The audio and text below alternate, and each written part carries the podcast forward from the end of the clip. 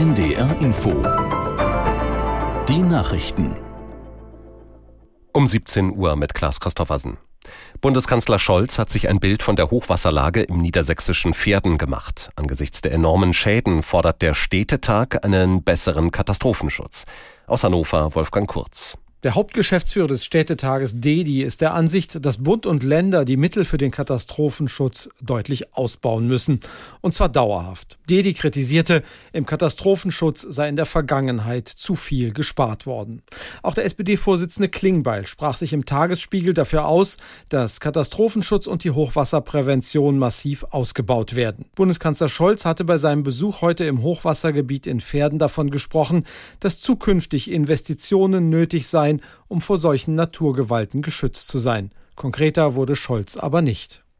Der Kanzler hat in seiner Neujahrsansprache mehr Bereitschaft zur Veränderung angemahnt. Die Welt sei unruhiger und rauer geworden, so Scholz mit Blick auf die Kriege in der Ukraine und im Nahen Osten.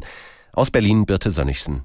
Scholz versucht Zuversicht zu verbreiten. Viele Befürchtungen aus dem vergangenen Jahr sind nicht eingetreten, betont der Kanzler. Die Gasspeicher sind voll und die Sorge vor Stromausfällen und kalten Wohnungen hat sich nicht bewahrheitet. Der Kanzler spricht von einer Rekordsumme, die im nächsten Jahr investiert werden soll, um Arbeitsplätze zu sichern, das Klima besser zu schützen und die Infrastruktur auszubauen. Scholz räumt aber ein, dass die Regierung nicht alle Pläne, die sie sich vorgenommen hat, auch umsetzen kann. Durch das Urteil des Bundesverfassungsgerichts fehlt der Regierung dafür das Geld. Welt. Das Jahr ist im Gazastreifen mit erneutem Beschuss zu Ende gegangen. Die israelische Armee erklärte, sie habe weitere Tunnel der Terrororganisation Hamas entdeckt, in einem Kindergarten deponierte Sprengsätze entschärft und etwa ein Dutzend feindlicher Kämpfer getötet.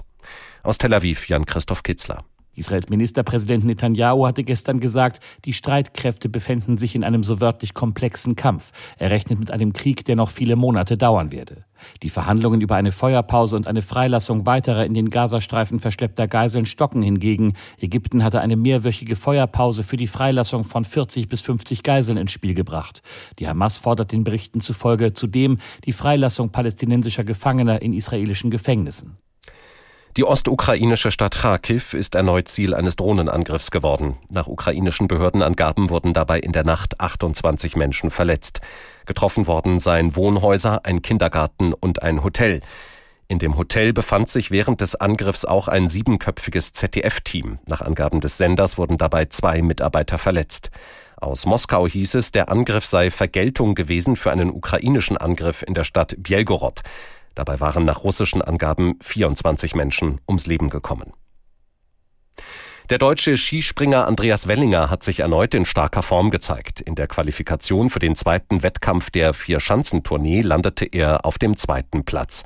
Den Sieg in der Qualifikation holte Andrzej Lanišek aus Slowenien. Wellinger hatte beim Tourneeauftakt am Freitag in Oberstdorf gewonnen. Das zweite Springen ist morgen am Neujahrstag in Garmisch-Partenkirchen. Auch die anderen acht deutschen Springer sind dafür qualifiziert. Das waren die Nachrichten. Das Wetter in Norddeutschland. Gebietsweise trocken, zeitweise noch Schauer, Temperaturen von 5 bis 9 Grad. In der Nacht bleibt es längere Zeit trocken, von Westen her einige Schauer, Tiefstwerte 7 bis 3 Grad. Morgen zum Teil stark bewölkt. Von Westen breiten sich Schauer aus, vereinzelt mit Graupel. Die Höchstwerte liegen zwischen 5 und 8 Grad. Und die weiteren Aussichten. Am Dienstag trockene Phasen. Regen zieht von Südwest nach Nordost durch. 4 bis 10 Grad.